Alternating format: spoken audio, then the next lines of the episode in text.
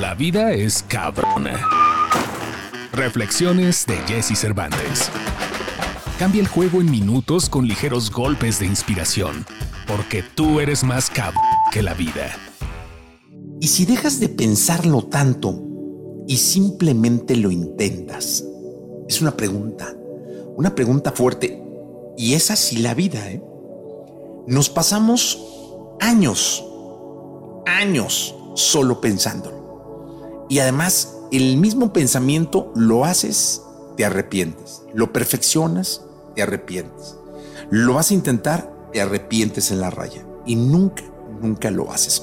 Es un poco la analogía de los dreamers y los doers, que la gran mayoría de la gente, la gran mayoría de la gente era solo dreamer. Es decir, te pasabas tu vida pensando, soñando, pero solo soñando y solo pensando, sin un día proponerte hacerlo.